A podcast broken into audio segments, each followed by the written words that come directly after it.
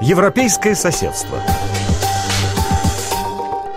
Вы по-прежнему слушаете Международное французское радио РФИ. В эфире программа «Европейское соседство» и я ее ведущая Елена Габриэлян. Узнайте о важных событиях в Евросоюзе и за пределами его восточных границ, а также мнение экспертов и политиков.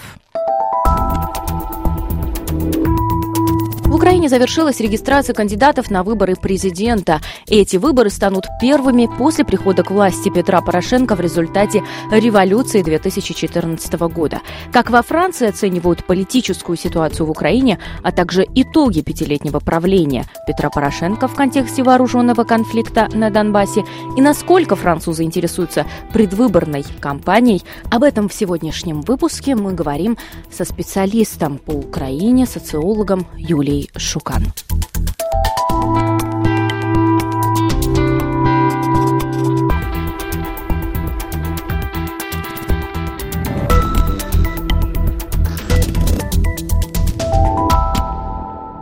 Здравствуйте, Юлия. Спасибо, что вы с нами на телефонной э, связи. Приветствую вас на Международном французском радио РФИ.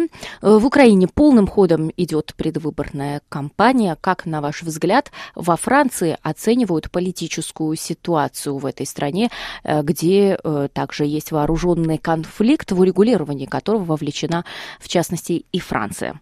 На самом деле, как во Франции, так и в Украине оценки сходятся. Сходятся в в том, что эти выборы очень непредсказуемы. Конечно, непредсказуемость – это характеристика любых демократических выборов. Но, наверное, отличие вот этих выборов 2019 года от предыдущих выборов, например, 2014 года или 2010 года, в том, что непредсказуемость относительно кандидатов, э, которые пройдут даже в первый тур. Потому что если мы посмотрим на основных кандидатов, которые как бы занимают первые позиции в опросах общественного мнения, нет уверенности в том, что они смогут пройти в первый тур.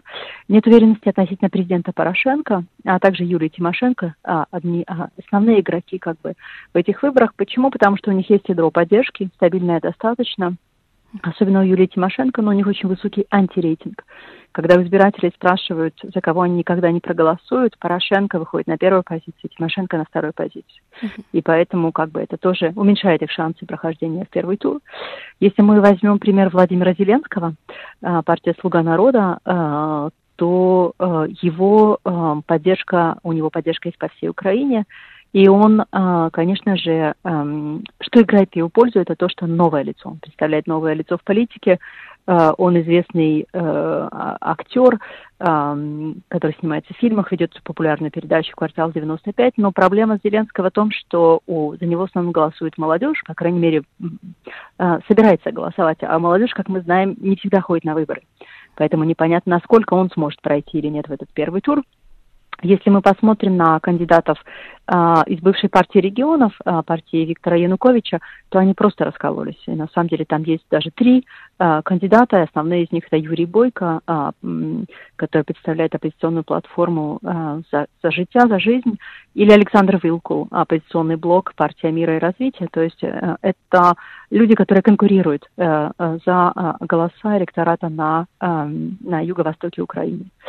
А относительно э, либеральных кандидатов, либерально-демократических, скажем, там так Александр Гриценко, а, например, непонятно тоже, сможет ли он собрать поддержку или нет, он обычно фигурирует там на пятой, на шестой позиции э, в вопросах общественного мнения. Поэтому это сильная непредсказуемость э, и как раз-таки характеризует ситуацию на данный момент.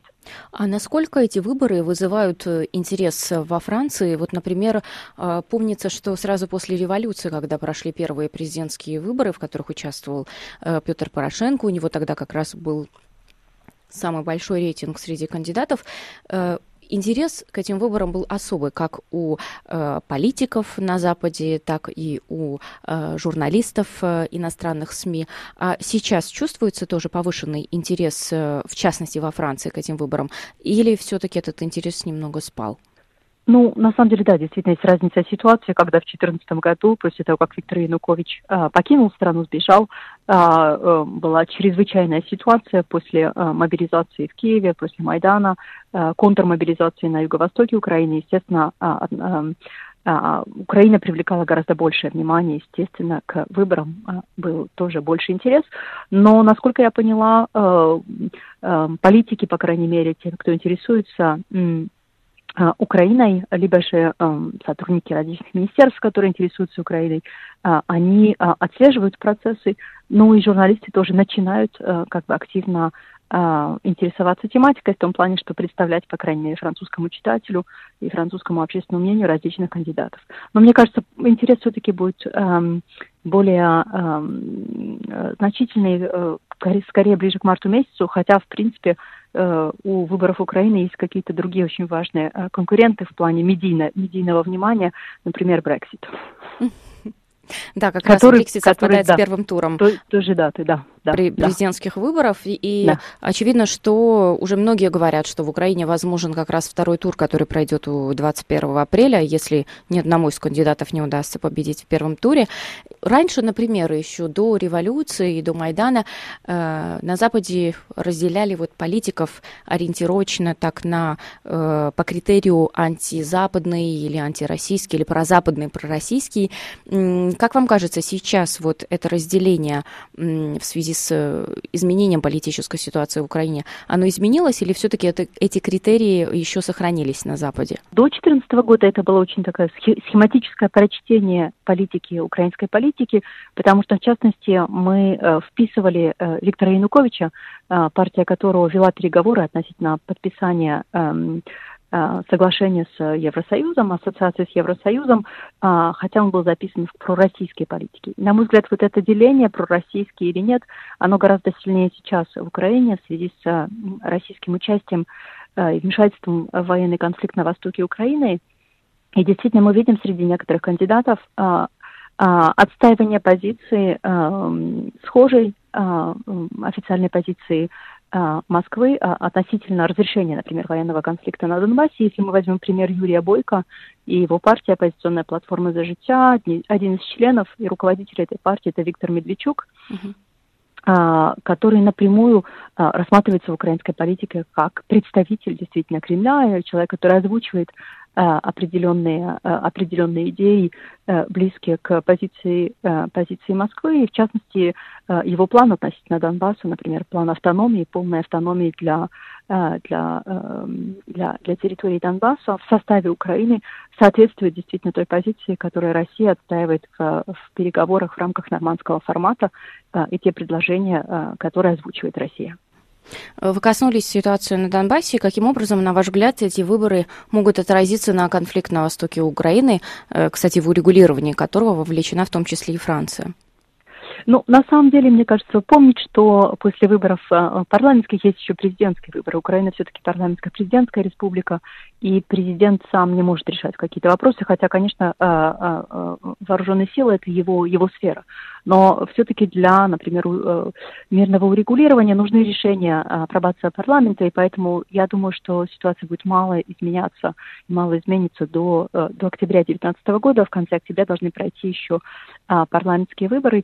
А потом уже будет все зависеть, естественно, от соотношений э, сил и от состава э, парламента, потому что у кандидатов, в принципе, если посмотреть, есть разные позиции. Я уже говорила относительно Юрия Бойко, который вот озвучивает эту идею автономии в составе Украины. А остальные же кандидаты, Порошенко или Тимошенко, они просто предлагают а, иногда, а, зачастую, сменить просто формат.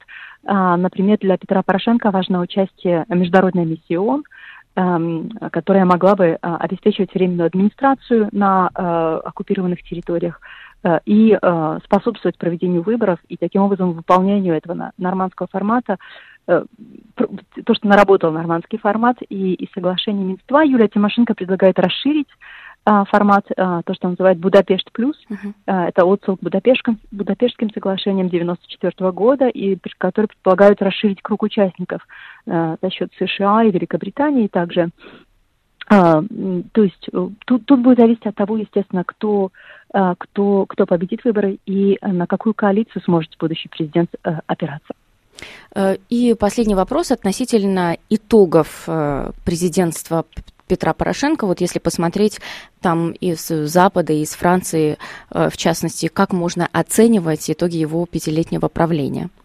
Итоги, на самом деле, очень двоякая такая оценка, потому что, с одной стороны, действительно, в Украине а, было, а, был начат очень а, значит, большое количество реформ, реформ, которые в стране не проводились никогда с, с 91 года, с получения независимости, и антикоррупционная реформа, и реформа полиции, и реформа, военная реформа, то есть усиление армии. И как раз-таки Петро Порошенко пытается ставить на этом акцент, на сильной армии, которая действительно а, выглядит совершенно по-другому, не так, как в 2014 году. А с другой стороны, то, что мы видели, а, это сильное сопротивление системы. Петро Порошенко как президент является частью этой системы тоже.